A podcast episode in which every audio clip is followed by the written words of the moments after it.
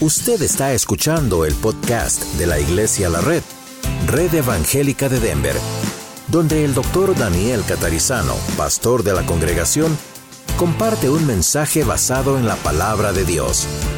Ahora abra su corazón y permita que en los próximos minutos el Señor le hable y le bendiga. Padre, te damos gracias. Hoy es un día muy especial para ti, muy especial para nosotros. Gracias por este tiempo que pasaremos juntos hoy en el servicio y ahora en las clases. Pedimos que bendigas cada clase, desde los babies hasta todos nosotros y las clases de discipulado que también concluyen hoy su ciclo y nosotros con esta carta de Filipenses concluyendo hoy también. Te damos gracias por todos estos meses que hemos estado trabajando en esta carta de Filipenses y te damos gracias Señor porque tú has hecho lindas, grandes cosas con muchos de nosotros a través de tu palabra. Pedimos ahora que bendigas esta última lección, que bendigas cada maestro, maestra y las clases de discipulado y también que nos prepares para el servicio especial que tenemos hoy, celebrando estos primeros cuatro años de Iglesia la Red. Bendice a aquellos que vienen también en camino desde el norte para que puedan encontrarse a tiempo con nosotros aquí. Bendice a todos los que serán visitantes, quizá por primera vez, para que ellos también sean tocados por ti, por tu palabra. Gracias Señor te damos por todo lo que tú haces y lo que harás en el nombre de Jesús. Amén. Muy bien, señoras y señores, hoy concluimos Filipenses. Dios mediante el domingo vamos a comenzar con la carta a los colosenses, que es la carta hermana que está ahí. Es interesante que el libro de Filipenses, casi todo el libro, aparte de los saludos y todo lo que dijimos, ¿verdad? De Pablo en Roma, el gran énfasis de la carta de Filipenses, yo sé que fue escrita para dar agradecimiento a los filipenses de parte de Pablo por la ofrenda que habían enviado, pero ustedes se dan cuenta que esos son párrafos nada más en el propósito de la carta. Realmente el gran propósito de la carta de Filipenses es mostrar al Señor Jesucristo dejando su trono de gloria, viniendo a la tierra, haciéndose como pues uno de nosotros, muriendo, etcétera Filipenses 2, el clásico texto, ¿verdad? El cual, siendo forma de Dios, no estimó ser igual a Dios como cosa que aferrarse, etcétera, sino que se despojó a sí mismo. Ese es el núcleo de la carta de Filipenses, lo más pesado, lo más grande, todo gira realmente por ahí. La carta de Colosenses muestra, y no vamos a presentarla hoy, pero realmente en la carta de Colosenses el, gran tema central allí es lo que Jesucristo hizo en la cruz. ¿Okay? no solamente a nivel de, bueno, nos perdonó nuestros pecados, nos salvó, pero Colosenses muestra misterios que Jesús logró en su muerte en la cruz y en la resurrección. Entonces es muy apasionante, es muy interesante. Ahora vamos nosotros a la carta de Filipenses para concluir. Increíble que hasta en el saludo hay contenido aquí, ¿verdad? Hay mensaje. Vamos a leer los últimos tres versículos de la carta de Filipenses. Saludad a todos los santos en Cristo Jesús. Los hermanos que están conmigo os saludan. Todos los santos os saludan y especialmente los de la casa de César. La gracia de nuestro Señor Jesucristo sea con todos vosotros. Amén. Y ve que muchas veces uno termina de leer una carta del apóstol Pablo, de Pedro, así otros, y uno, oh, ok, es un saludo, fine, es un saludo, es una manera de terminar la carta. Pero esto es palabra de Dios, aunque sea un saludo. Obviamente algo tiene que haber acá para que Dios permitiese un saludo. ¿Okay? Entonces observemos en nuestra página, en el bosquejo, versículo 21. Pablo dice, saludad a todos los santos en Cristo Jesús, los hermanos que están conmigo. Él está en Roma, ¿recuerdan? Os saluda. Entonces, él dice a todos los santos en Cristo Jesús, ¿quiénes son estos? Esta es una expresión que el apóstol Pablo usa para referirse a la iglesia de los filipenses en general. Ustedes saben que ustedes y yo, las iglesias, somos llamados santos delante de Dios. No confundir con la idea de santos en paredes, ¿ok? Cosas así raras, sino santos significa qué? Apartados por quién? Por Dios. ¿A partir de qué momento? ¿De cómo, Miguel? De nuestra conversión a Cristo, de nuestra salvación. El Señor dice, ok, los sacamos de la tinieblas de, del reino de las tinieblas de Satanás al reino de la luz admirable del Señor, dice el Señor. Entonces somos salvos, somos sellados con el Espíritu Santo, somos separados para Dios para siempre. Entonces la palabra separados para Dios es la palabra santos. Yo sé que a veces uno piensa en santo y piensa en la conducta. Y entonces uno dice, pues nadie tiene una conducta tan ejemplar que puede ser santo, ¿verdad? Y esa es la confusión con lo que el Espíritu Santo hace, llamado el proceso de santificación. Cuando nosotros nos entregamos a Cristo, cuando usted y yo nos entregamos a Cristo, a veces algunos de nosotros hace años, otros hace menos tiempo, el Señor nos separó, ¿verdad? Nos selló, dice, con el Espíritu Santo la promesa. Ahora somos cristianos, no porque cambiamos de religión, no. Es cristiano significa seguidor de Cristo, seguidora de Cristo. Entonces ahora somos de Él. Recuerdan la semana pasada, somos, somos adoptados hijos e hijas de Él. Naturalmente, claro, cuando el Señor hace eso, viene a nuestras vidas y comienza un proceso de santificación. ¿Recuerdo? Entonces, de acuerdo, entonces de allí es donde los cambios empiezan a operar. ¿Cómo sabe uno que realmente es salva, que es salvo? Porque se da cuenta que empieza a cambiar. Por ejemplo, hace pocos días atrás yo estaba en consejería y una pareja y él me, yo le dije, ¿usted cómo, cómo sabe usted que usted es salvo? En un momento surgió el tema, ¿no? Bueno, creo, me dijo pastor, creo quién es Cristo, creo en Él, y no creo la doctrina, creo Dice, pero además, por ejemplo, yo tenía una boca muy sucia. Dice, yo hablaba dos o tres palabras y la tercera y la cuarta eran, se imaginan, palabrotas, maldiciones. Y si no lo podía evitar, así fui toda la vida. Desde que yo entregué mi vida a Jesucristo, me arrepentí de mis pecados, confesé quién es Cristo, sé quién es Cristo, le entregué mi vida a Él, sé que Él murió por mí en la cruz y resucitó al tercer día, es decir, creí y entregué mi vida, le recibí. Dice, yo no sé qué pasó, pastor, pero a los pocos días yo ya me di cuenta que no estaba hablando palabrotas. Y no fue que alguien me dijo, ahora es cristiano, no hable mal. Fue natural. Dice, de repente, mm, yo empecé a cambiar. Y, surgió que no me venían a la cabeza o no, no me venían a decirlas. Y bueno, ¿y qué más? Y bueno, y de pronto otras cosas malas que yo hacía empecé a tener una convicción de que estaba realmente mal. Antes sabía que estaba mal, pero todo el mundo lo hace. Ahora es como eso me molesta en mi vida. Entonces, eso es una señal de que esa persona es salva. Porque ve, no es de lavaron el cerebro o alguien intentó, ahora tiene que portarse de esta manera. Eso lo fue escuchando de a poco, pero realmente de adentro para afuera su vida fue cambiando. Ese es mi testimonio, me imagino que el suyo también, ¿verdad? Yo no tenía ese problema con la lengua, pero la idea de las cosas fueron cambiando. Entonces, eso es una persona santa delante de Dios. Ha sido lavada por la sangre de Jesús, ha sido rescatada del infierno, ha sido rescatada de la condenación, pero se prueba que eso es verdad porque hay transformación en la vida. Dios está trabajando dentro de esa persona. Entonces, cuando Pablo habla a los filipenses, a ese tipo de personas les habla. Él reconoce que la iglesia que él fundó en la ciudad de Filipos, ¿recuerdan? diez años antes de su encarcelamiento en Roma, como habíamos estudiado, eran personas rescatadas por Cristo Jesús. La Biblia los llama santos. No perfectos, pero santos. En proceso de ir cambiándolos el Señor cada vez más. ¿Usted sabe que Dios le sigue cambiando a usted cada vez más y a mí también? Ahora usted dice, ¿hasta cuándo, pastor? ¿Hasta que el Señor se lo lleve a usted o a mí a su presencia o hasta que Cristo vuelva? Siempre. Y usted dice, ¿siempre va a haber algo que tiene que cambiar en mi vida? Siempre. Dice, pero yo ya no era como era antes. Good, felicitaciones, pero siempre hay algo. ¿Okay? ¿Por qué siempre hay algo? Porque mientras estamos en la tierra, siempre se nos pega algo. ¿okay? Siempre, siempre algo va a pasar. La otra cosa es que vamos creciendo en Cristo. ¿Qué significa vamos creciendo en Cristo? Vamos conociéndolo más. ¿Recuerdan la carta de Filipenses?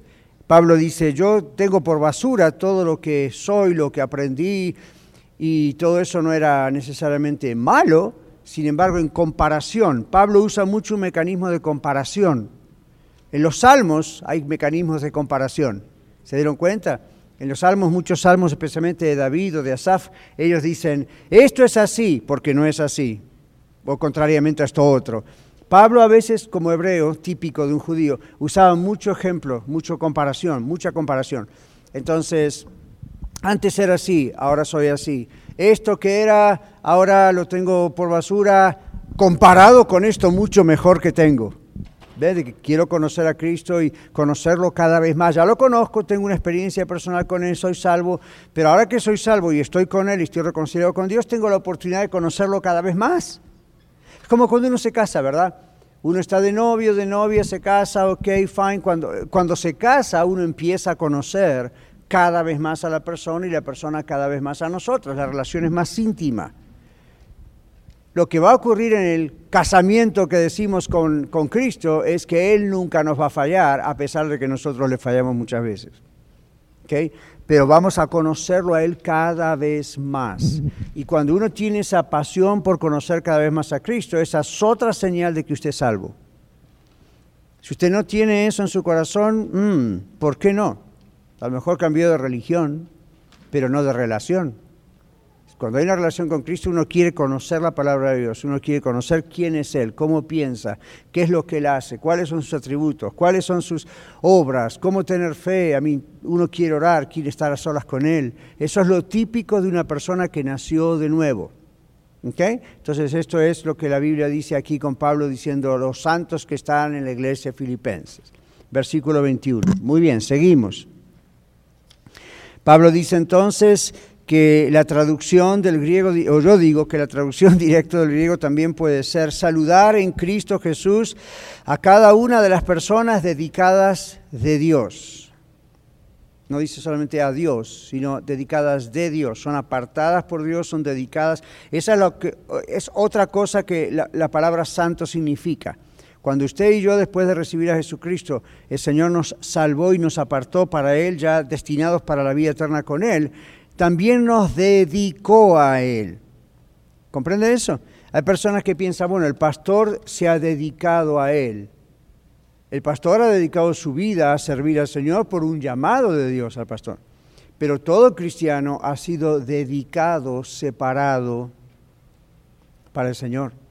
Por eso en la carta de 1 Corintios dice, para que los que vivimos, no, para los que los que viven no, viven no vivan para sí mismos, sino para aquel que murió y resucitó por ellos. Entonces uno aquí trabaja, tiene su familia, hace las cosas normales, pero la meta final no es eso que hacemos aquí como todo el mundo, sino tenemos que comprender que desde el momento que hemos entregado nuestra vida a Cristo, Cristo nos separó, Dios nos separó para Él, nuestra vida ahora está dedicada a Él. ¿Vieron cuando se dedican los babies acá?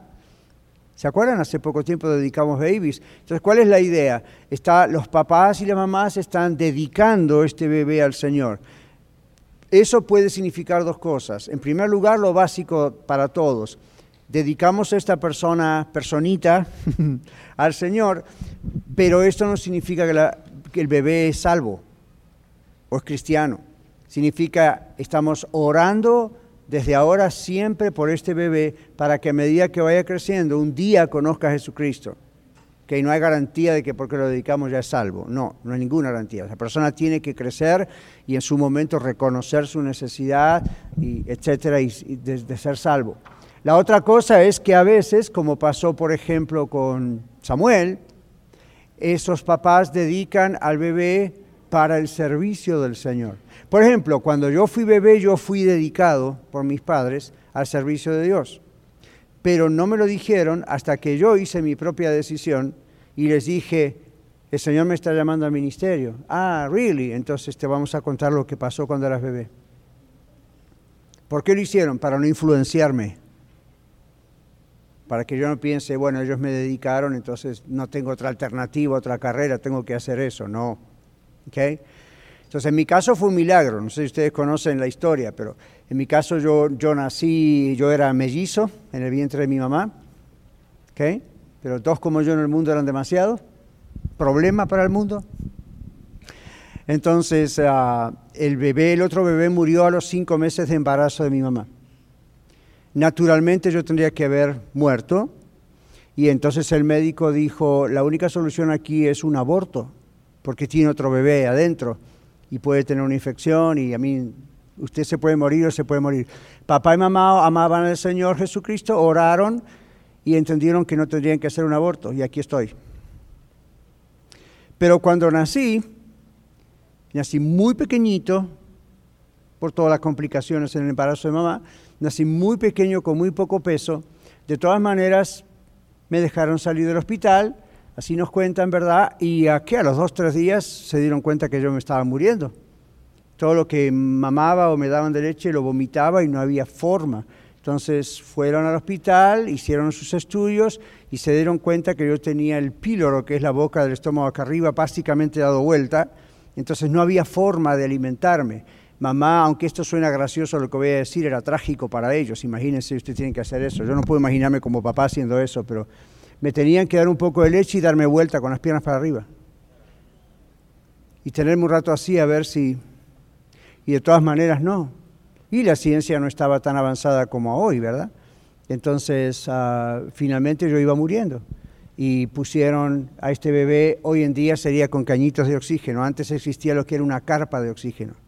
Entonces era una, una cuna con una carpa que la cubría y el oxígeno que entraba y nadie me podía tocar. Así estuve casi tres meses en el hospital. Y cada vez empeorando, empeorando, empeorando de gravedad, de gravedad. Una noche, ahí ya cerca de la Navidad, creo que la noche antes, ya iban a cumplirse casi tres meses que yo estaba en el hospital. Papá y mamá oraron al Señor de rodillas. El pastor de la iglesia ya tenía la tarjeta de la compañía funeraria en su bolsillo, porque sabía que en cualquier momento ya teníamos que tenían que hacerlo, porque nadie daba ninguna esperanza de vida. Un médico muy, muy famoso, creo que de aquí en los Estados Unidos, no sé, estaba por allá en el país, viajó y dijo, no hay esperanza, no, no, no, no había forma. Entonces ellos dijeron, lo único que podemos hacer es pedirle a toda la iglesia que ore. Y toda la iglesia se puso a orar, pero yo empeoraba. Y finalmente ellos dijeron, bueno, vamos a hacer una cosa. Y ellos sintieron en su corazón arrodillarse ahí al lado mío y orar y decirle a Dios, Dios, si tú nos dejas este bebé, nosotros prometemos entregarlo para ti. Por supuesto, tú lo vas a tener que llamar al ministerio, pero queremos que sepas que como papá y mamá estamos dispuestos a que él algún día quizás se vaya a algún lugar, a las misiones o lo que sea. Al día siguiente yo estaba sano. Entonces usted me pregunta, ¿usted cree en milagros? ¿Cómo no voy a creer en milagros? Aparte de eso, los milagros que yo mismo he visto orando por otros, pero, you know, ahí tenemos un caso. Ahora, cuando eso ocurrió, mis padres me dedicaron, ¿ven?, al servicio del Señor, como pasó con Samuel. Ahora, en la Biblia. Yo después tenía que crecer y tomar mi propia decisión. Ellos estaban seguros, por lo que habían hecho, que en algún momento Dios me iba a llamar. Cuando llegó la época de la universidad y todo eso, y yo pensaba, bueno, ¿qué hago? Dios, ¿qué quieres que hagas? Pero siempre había dentro de mi corazón algo, ¿verdad? Ah, algo, alguna atracción al ministerio.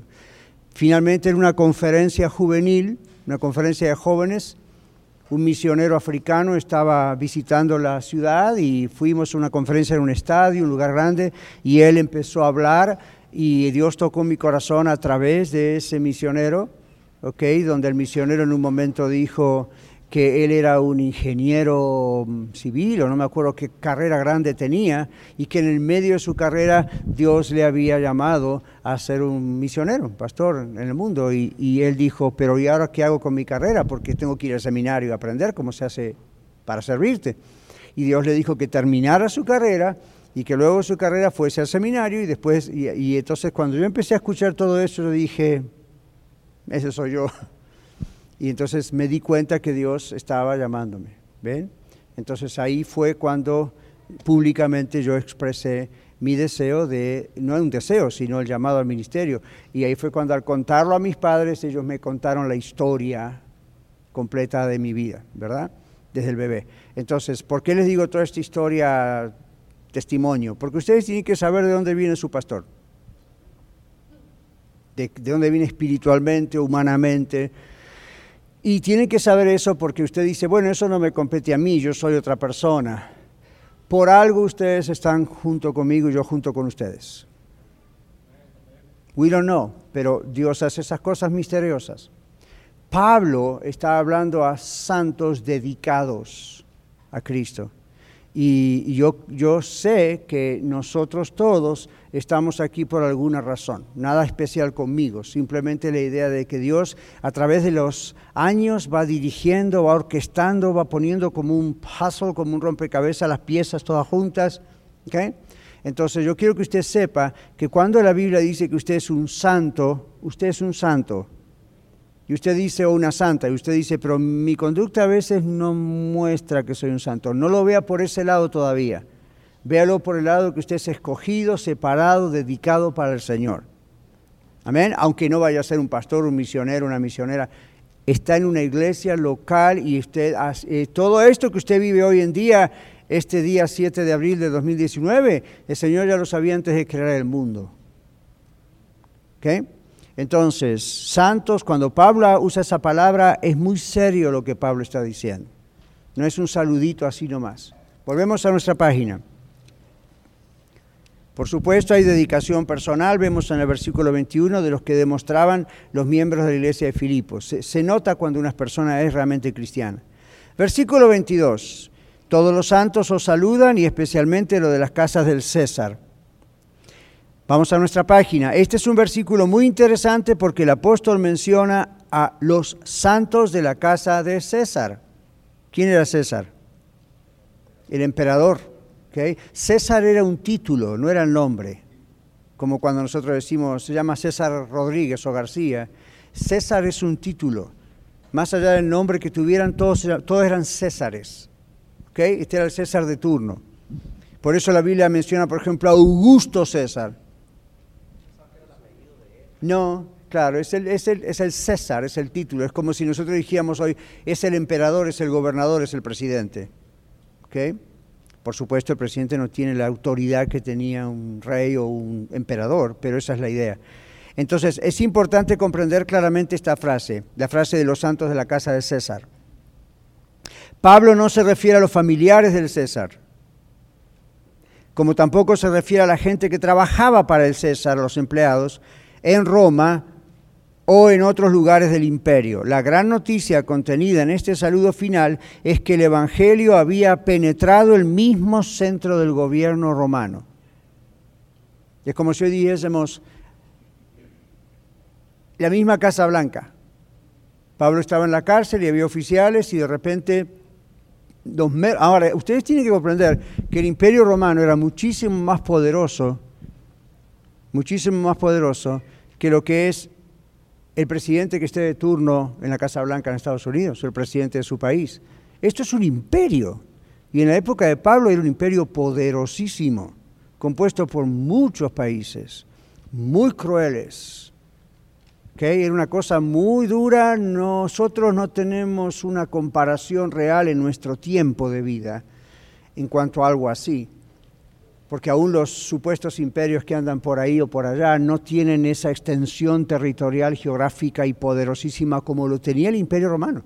Ustedes saben que hubo varios imperios en la historia, ¿verdad? El imperio persa, el imperio medo, el imperio romano, el imperio griego y así. Entonces, este imperio era muy poderoso en la época de Pablo. Como había imperios también en nuestras tribus, ¿verdad? Aztecas y todos muy poderosos, claro. No, no, el Vaticano no es un imperio al modo del imperio ah, romano o persa.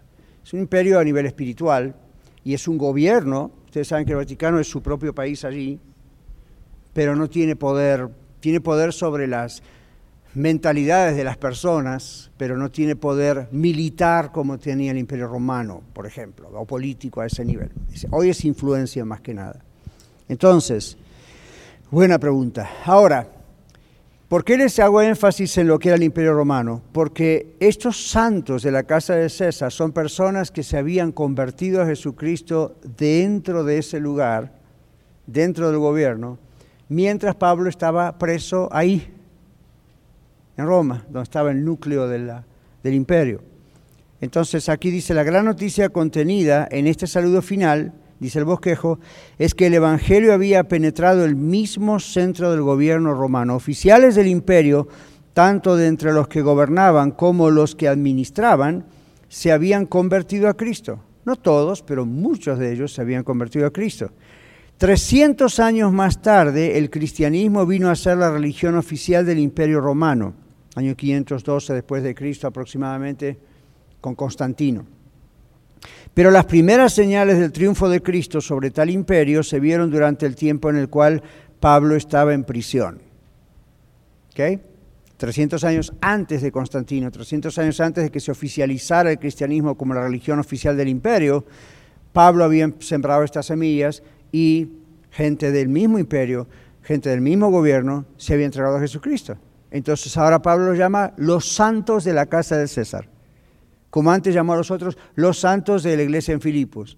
Entonces es como decirle a la iglesia de los filipenses, sepan que ahora tienen hermanos y hermanas en Cristo en el mero gobierno.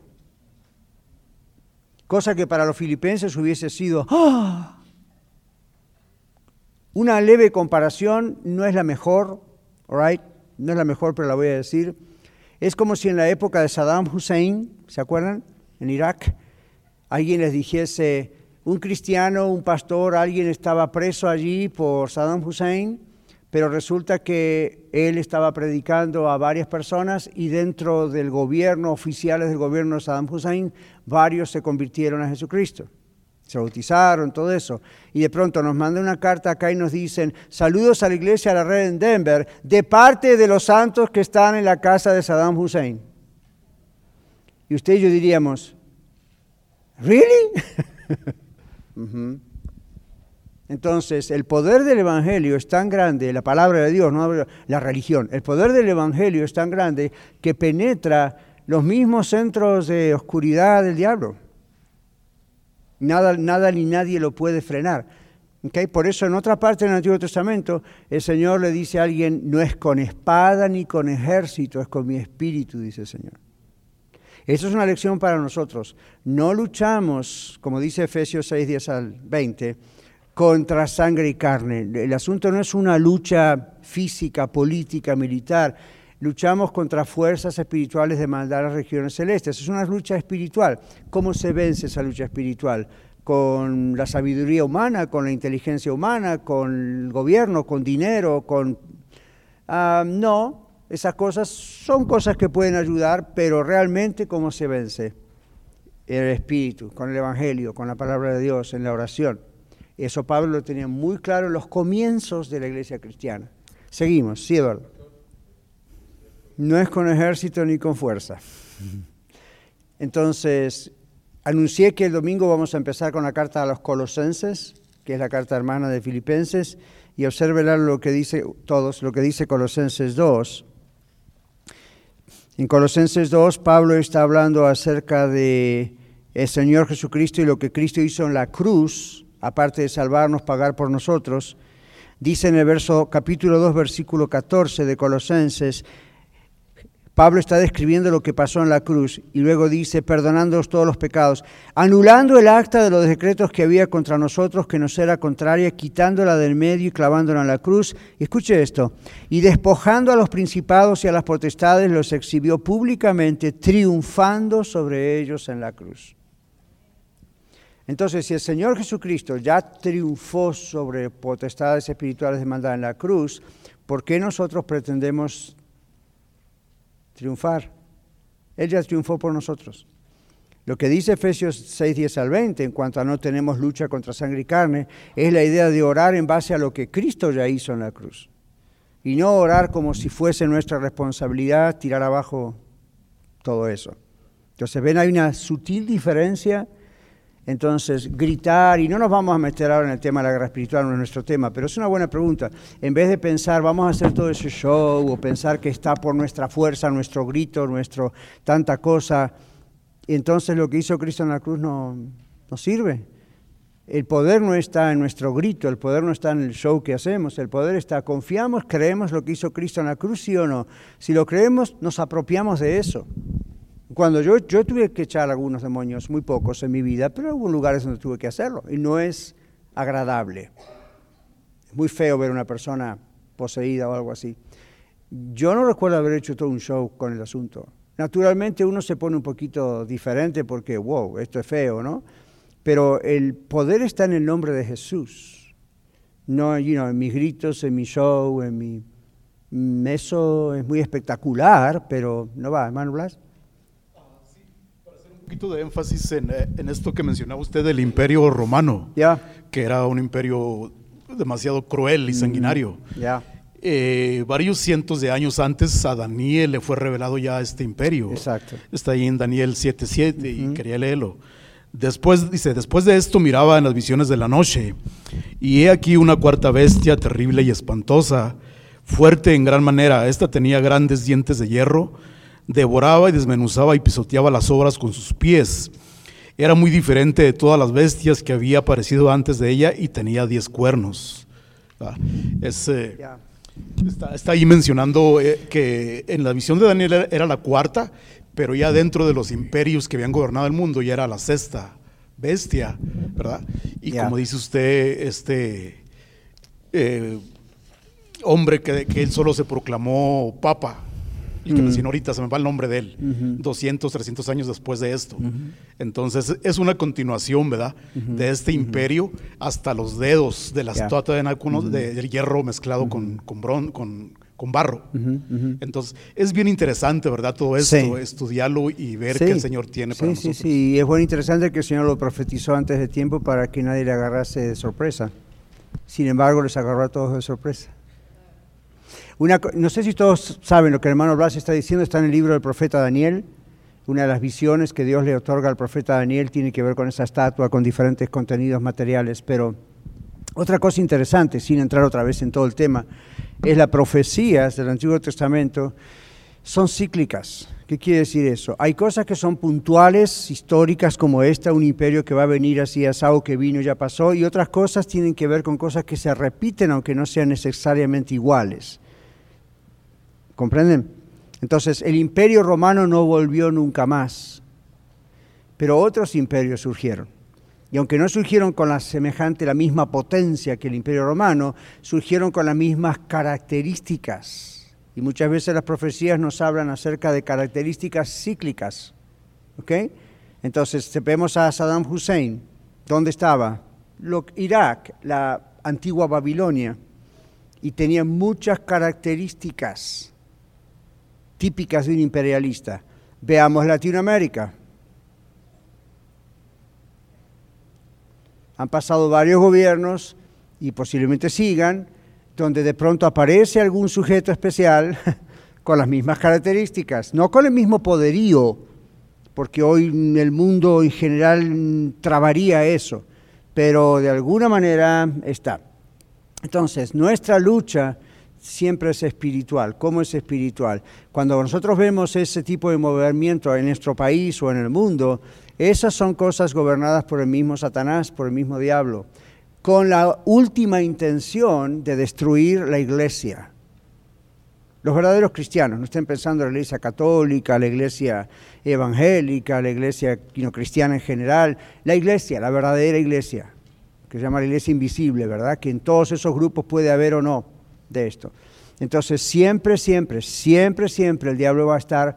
Esto que estamos viendo en las escuelas ahorita, de la educación sexual indiscriminada, que vamos a tener la conferencia el sábado que viene aquí, ¿recuerdan? Yo lo voy a anunciar otra vez en el servicio.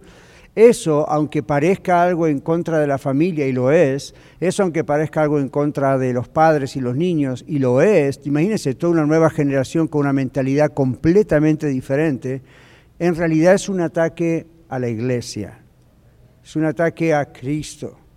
¿Ven? Entonces, nosotros como iglesias no debemos atacar con las mismas herramientas que ellos atacan.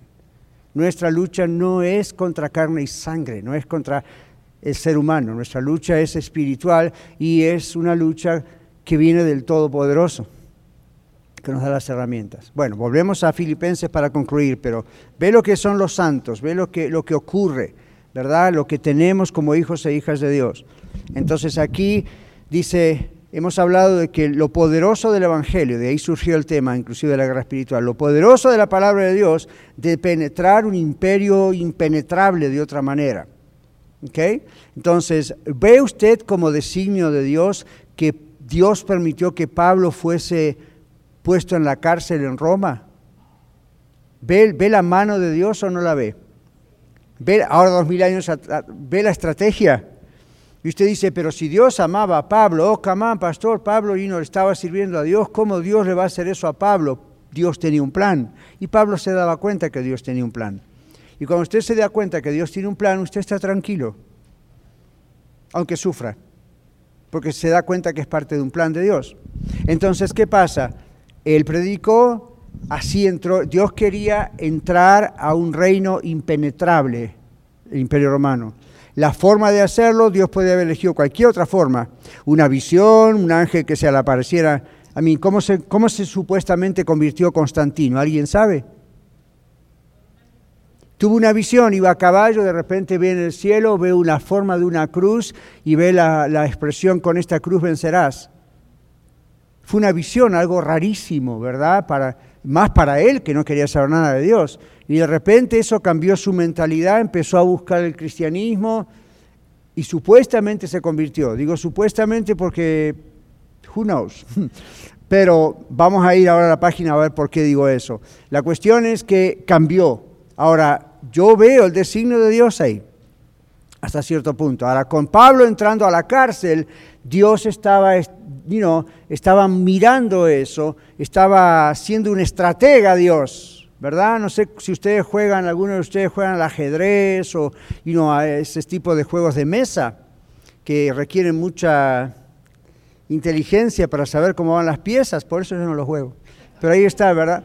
Entonces uno, aquí va la reina y aquí va este y él tiene un plan y uno dice, wow, esto es todo estrategia, es pura estrategia. ¿okay? Es como el juego de fútbol americano. Usted viene de nuestros países que se juega el soccer y todo es rápido y dinámico, y usted ve fútbol americano que paran a cada tres minutos, usted dice, esto es súper aburrido, no tiene sentido. Tiene sentido cuando usted aprende la estrategia de por qué se hace eso. Es un juego de estrategia, es un juego más mental que de músculos, aunque hay que tener músculos para jugar a eso. Pero ven, la idea es un juego estratégico. Por eso acá rato van y se juntan y el coach dice, no lo hagan así, háganlo así. El tenis, no es nomás pegar una pelotita, es un juego de estrategia. ¿Conocen el ping pong, el tenis de mesa? Uno de mis favoritos. Eso es un juego de estrategia. No se trata simplemente me tiran la pelotita y con la paleta la vuelvo a tirar. Es dónde la tiro, cómo la tiro, en qué lugar la pongo del otro lado de la mesa. Eso es toda estrategia. El Señor hace las cosas en el mundo estratégicamente. Dios no es improvisado como nosotros, que hacemos a veces lo que sentimos, como nos da la gana. Dios piensa, Dios hace una estrategia antes de actuar. ¿Ven? Era estratégico que Dios permitiese que agarrasen a Pablo, lo persiguiesen y lo metiesen en Roma, porque así entró el Evangelio a Roma, empezando por el gobierno. ¿Ok? Entonces volvemos a nuestra hoja. El Evangelio entra a Roma. Pablo les manda la carta a los filipenses en su saludo. Este mismo saludo que usted quizá ha leído tantas veces y rápido y no le prestó mucha atención, tiene mucho mensaje, porque observe, entró así el Evangelio no solamente a la ciudad, sino al gobierno, a un imperio cruel. Bueno, dice, estas son las primeras señales de ese triunfo. Como nota aparte, ven donde estoy en la mitad de la página. Como nota aparte, ahora vamos a ver la otra cara de la moneda. Como nota aparte, debemos decir que la legalización del cristianismo 300 años después fue una bendición en cuanto a que detuvo la persecución al cristianismo. Era muy cruel esa persecución pero al mismo tiempo vino a ser un problema con consecuencias que aún vivimos en el presente. Antes de ir a lo que sigue, ¿alguien se da cuenta qué estamos tratando de decir ahí? Fue una bendición porque era necesario que se parase, casi 300 años de persecución. Niños, babies, I mean, esas historias increíbles que se cuentan aún en la Biblia, ¿verdad? Mamás, papás, babies tirados en el foro romano ahí frente a los leones. Y los romanos divirtiéndose viendo cómo los leones partían en pedazos a estas personas a los gritos, quemándolos en las hogueras. A mí fue, fue terrible, terrible. Entonces, qué bueno, vamos a decir, Dios tocó a Constantino de alguna manera y él dijo, no, no, stop, stop. Pero después hubo otro problema. Constantino, en el año 512 después de Cristo, declara que el cristianismo ahora es la religión oficial. Entonces, escuchen esto, cuando el emperador se hace cristiano, o a lo mejor fue, we'll see, de pronto declara legal al cristianismo. Por lo tanto, toda la gente del Imperio Romano de la noche a la mañana automáticamente pasó a ser cristiana. ¿Ven el problema? El cristianismo no es algo que se hereda. Mis hijos no son cristianos porque yo soy cristiano. Eso es una decisión personal. Pero allí comenzó todo el asunto de la legalización del cristianismo en inclusive en nuestros países. Entonces, no es realmente un cristianismo puro, es una forma de cristianismo que es hereditaria, es por tradición, nadie la entiende, y así es el catolicismo en nuestros países. Y con los cristianos evangélicos no pasa igual, porque comprendemos que a nuestros niños y a nuestros jóvenes uno tiene que darles tiempo para que ellos sean tocados por el Señor, se arrepientan. Pero aquí, inclusive en la Iglesia de la Red, más de una vez, más de tres, cuatro, cinco veces tal vez, hemos tenido que tratar con familias enteras que de pronto dicen, porque papá o mamá se entregó a Cristo, oh, los hijos también tienen que entrar a la iglesia y bautizarse. Y yo digo, pero ellos conocen a Cristo. No, bueno, pero y no, cambié de religión. Entonces, así como antes era uno católico, todos son católicos, ahora son todos cristianos evangélicos, no trabaja así en la Biblia. Cada persona dará a Dios razón de sí, dice la Biblia. Por lo tanto, cada persona tiene que llegar, usted y yo, nosotros ya llegamos, muchos de nosotros, pero llegar a ese punto donde uno dice, yo estoy bajo la ira de Dios porque soy pecador como todo ser humano y necesito reconciliarme con Dios, la única forma es a través de Jesucristo, quien Dios envió para pagar en mi lugar por mis pecados. Y yo recibo a Jesucristo, yo creo en Él, le doy toda mi confianza, me entrego a Él, entonces soy salvo. ¿Ven? Eso es algo que uno lo tiene que pensar, lo tiene que razonarse, tiene que dar cuenta y arrepentirse y recibir a Cristo. ¿Okay? Entonces, no es la tradición. Con Constantino comenzó esa idea de que ahora toda la gente tenía que ser cristiano. Y saben que comenzó otra persecución diferente, se dio vuelta. Ahora el imperio perseguía a los que no eran cristianos. Con ese criterio, años más tarde, en la historia comienza lo llamado Inquisición. Y así, la, historia viene de atrás. La historia viene atrás. Empezaron a decir, ok, si no creen lo que nosotros creemos, los tenemos que matar. Nunca la Biblia dice eso. Eso es algo que cada persona tiene que llegar. Pero ven lo que pasa cuando un emperador de repente dice, yo soy cristiano, este es el camino, todos tienen que seguirme. ¿Quién va a decirle que no? Por miedo todo el mundo dijo que sí y automáticamente se hicieron cristianos. Por siglos siguió esa tradición, hoy en día seguimos luchando con este problema. Ven, tenemos dos preguntas. Cristian y después Eduardo otra vez. Había levantado la mano. Ah, pastor, nada más tenía una pregunta acerca del concilio de Nicea. ¿Fue hecho por romanos? No realmente. Estuvieron incluidos los romanos, pero también los judíos. Que es un concilio que ustedes saben que hay varios concilios. Inclusive hay uno en la Biblia, el concilio de Jerusalén, ahí empieza. Y la idea es, había herejías, doctrinas, problemas, cuando la Iglesia Católica se empieza a formar, empieza el tema del papado, empieza el tema de hmm, Cristo era Dios o no era Dios, empiezan los arrianos, de donde vienen después los testigos de Jehová, siglos más tarde. Entonces esos concilios, Cristian y, y clase, esos concilios fueron para reunirse y discutir esos temas y decir, esto está bien, esto está mal. Y hoy en día existen esos concilios todavía no a ese nivel mundial como antes, que afectaba a todo el mundo, pero sí existen diálogos teológicos, existen, ah, por ejemplo, la, Lausana, Lausana es un concilio que ocurre cada 10 años, más o menos, en Lausana, Suiza. Entonces, en ese país uno va, si lo invitan, y son teólogos, pastores, autores de renombre serios, ¿no? de diferentes denominaciones. Y la cuestión es reunirse ahí para hablar acerca de herejías que aparecen, nuevas cosas que aparecen. Entonces esos teólogos que saben idiomas originales, que conocen la Biblia, que tienen mucha experiencia, hablan acerca de todo esto y luego escriben documentos que se publican en iglesias de todas partes y a nivel mundial y en diferentes idiomas para no pueden comandar lo que, lo que uno debe creer, pero sí a un nivel mundial hacer lo que nosotros hacemos acá a nivel local, qué es lo que la Biblia dice a cambio de lo que otros dicen. Entonces, cada tanto han habido concilios de diferentes tipos. Cuando entró lo del papado, hubo un concilio para resolver el asunto y ahí es donde se dividió la cosa. Inclusive antes de Lutero, antes de Martín Lutero. Cuando llegó lo de Martín Lutero, produjo toda una reforma protestante, como dijeron los católicos, que no tenía Lutero la intención de crear otra religión o algo, era reformar su propia iglesia católica. ¿Por qué se separó? Porque los católicos lo buscaban para matarlo, diciendo esto es un hereje. Entonces, no hubo otra cosa. Ahora, miren de dónde vienen todas estas cosas. Pablo estaba encarcelado en Roma y predicó el Evangelio. Ese es el origen. Ahí entró en Roma. Muchos cristianos de verdad, que inclusive dieron su vida como Pablo, aún siendo judío, no romano, y de repente otros que oficializan el cristianismo. Y entonces eso es un gran problema. Así que este es mi mensaje como pastor de la red para usted. No oficialice el cristianismo en su familia. No diga, papá y mamá somos cristianos, por lo tanto nuestros hijos son cristianos. Cristiano es alguien que personalmente reconoce a Cristo como Salvador, no solo intelectualmente, sino que, por ejemplo, yo crecí en un hogar cristiano, como les dije. Cuando yo tenía aproximadamente 10 años, después de haber escuchado muchas veces el Evangelio y comprendido el Evangelio, aunque lo comprendía, pastor decía, levante la mano quien quiera aceptar a Cristo, yo pues, casi siempre yo levantaba la mano. Aparte miraba si mis amiguitos lo hacían también.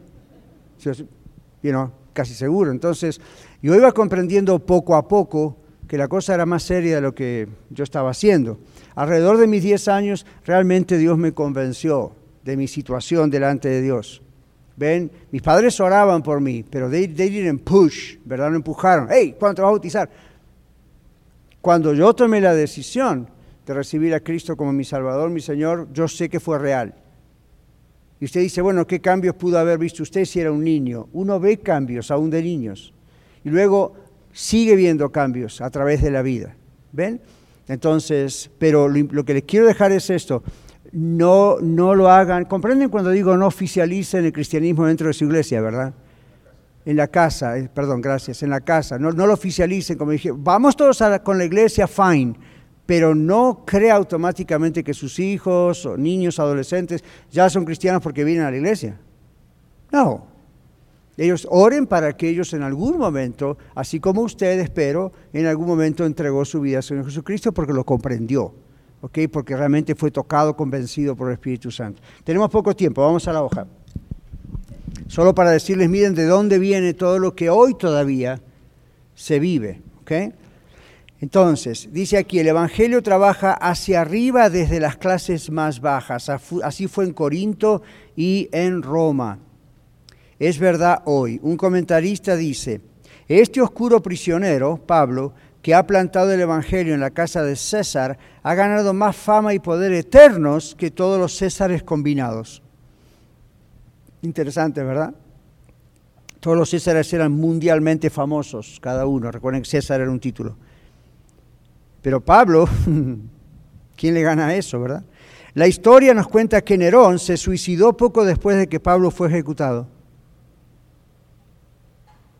La fama, la fortuna y el poder de Nerón quedaron en el olvido. Ustedes saben que Nerón quemó cristianos porque él culpó a los cristianos del incendio de Roma. Los culpó a los cristianos. Él sabía que no, pero tenía que buscar alguna forma de matar más cristianos. Terminó suicidándose. Ustedes saben que Hitler parece que terminó suicidándose también, ¿verdad? Hay teorías diferentes, pero no me extraña. Esto que le voy a decir no está en la Biblia, pero tiene principio bíblico. El que mal anda, mal acaba. ¿Qué? Muy bien. La fama, la fortuna y el poder de Nerón quedaron en el olvido. Hoy se habla de Nerón, pero no hay una influencia. Pero la influencia del apóstol Pablo y el poder de Dios a través de la iglesia alrededor del mundo crece cada vez más Aún hoy, 2019, a pesar de las diversas persecuciones y los ataques al cristianismo. Esto que están haciendo atacarnos a nosotros ahora en iglesia, esto lo único que hace es crecer más el cristianismo. Siempre ocurrió, siempre ocurrirá. Es interesante, el diablo parece que es muy inteligente y parece que es muy tonto al mismo tiempo. ¿No se da cuenta que esto en realidad hace crecer el cristianismo? Que curiosamente más personas se entregan a Cristo aun cuando más persecución hay, sabiendo que están a riesgo de su vida. Hmm, eso es muy interesante. Ok, vamos al último versículo.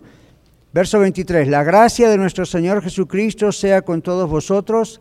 Amén. Vamos a ver qué significa eso.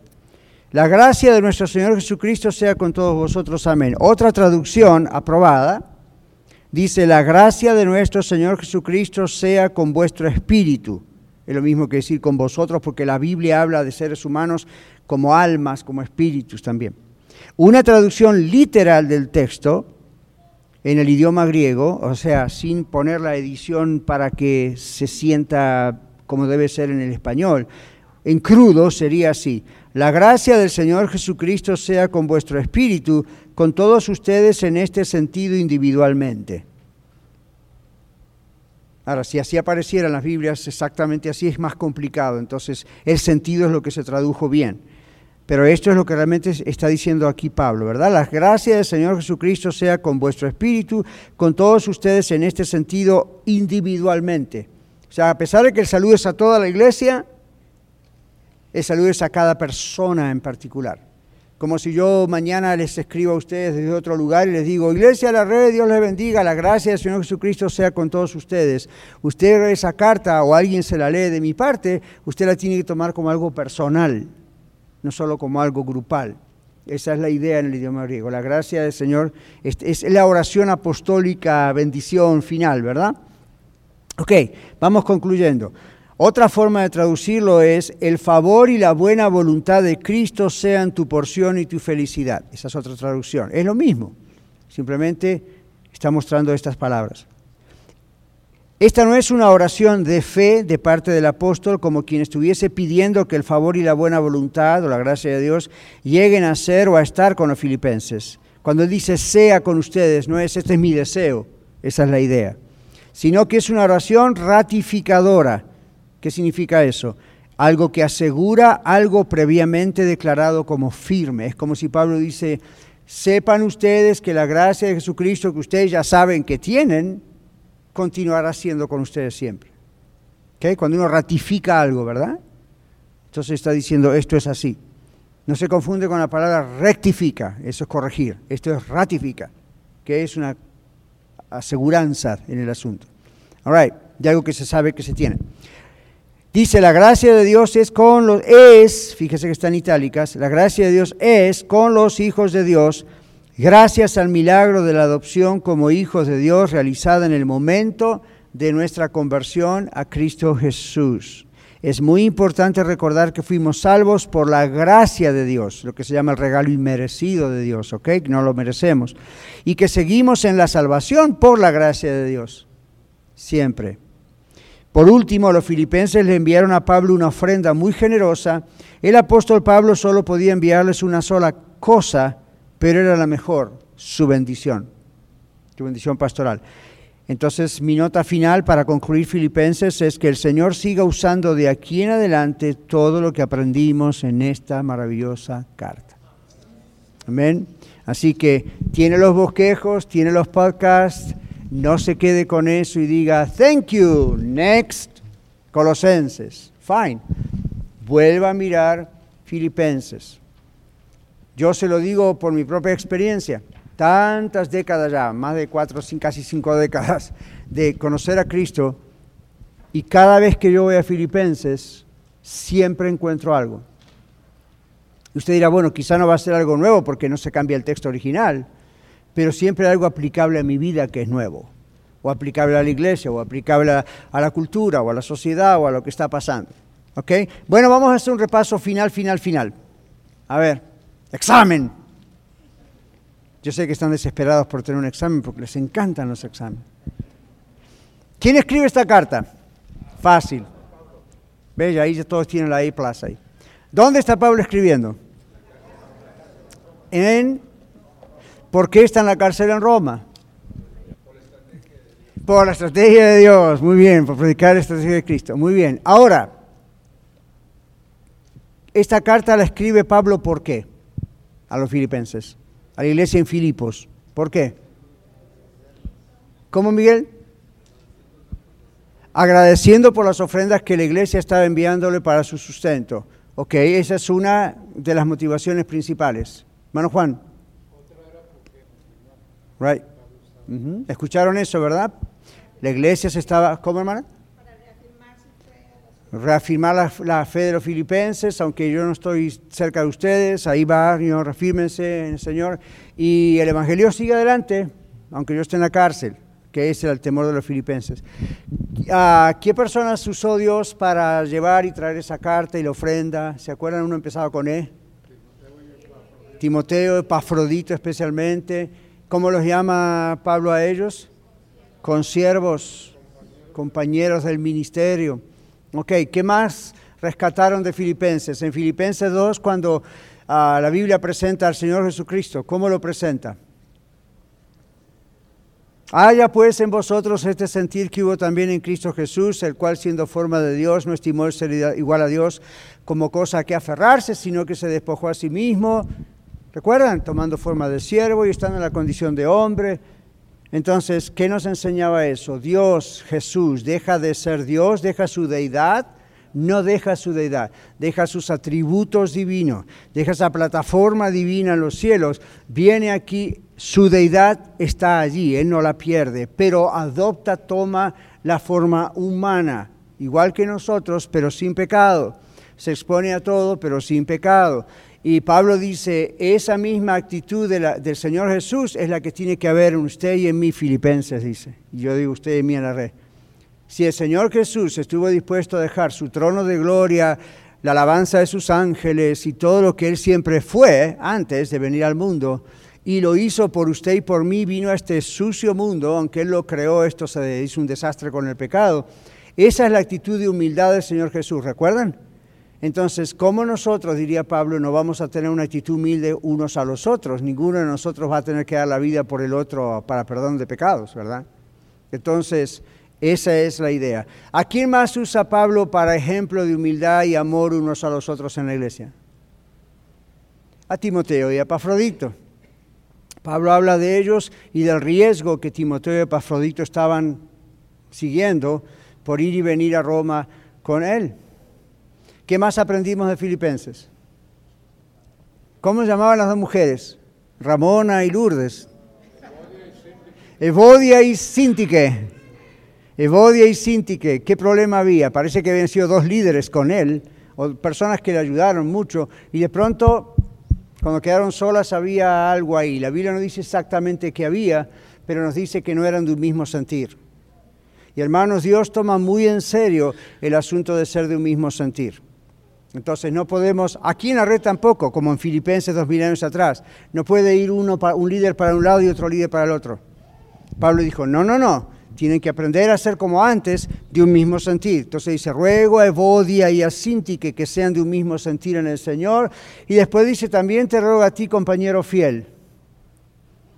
Puede ser Timoteo, puede ser Epafrodito, puede ser otro, que ayudes a estas, ¿ven? Que ministraron conmigo en el Evangelio, así que Vemos disciplina en la iglesia, vemos sembrar la palabra de Dios. ¿Qué más aprendieron? En la carta de Filipenses, algo que sobresalió y no se lo pueden sacar de la cabeza. Entonces, eh, cuando Dios permite cosas que parecen extrañas para nosotros, deberíamos siempre quejarnos y decir, no, Señor, saca a esta persona de esta situación, o deberíamos decir, Señor, por alguna razón tú estás permitiendo esto, usa esto para tu gloria. Entonces, ¿está mal pedir que el Señor pare las persecuciones en otros países? No, pero al mismo tiempo saber que Dios está actuando, Dios está haciendo algo. En su vida y en mi vida también, cuando tenemos problemas, cosas que no comprendemos, es muy fácil enseguida tirarle la patada al diablo, ¿verdad?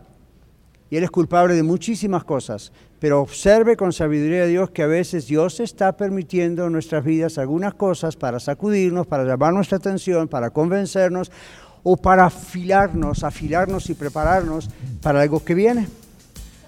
Gracias por estar con Filipenses. Muchas gracias por escuchar el mensaje de hoy. Si tiene alguna pregunta en cuanto a su relación personal con el Señor Jesucristo o está buscando unirse a la familia de la Iglesia La Red, por favor no duden en contactarse con nosotros.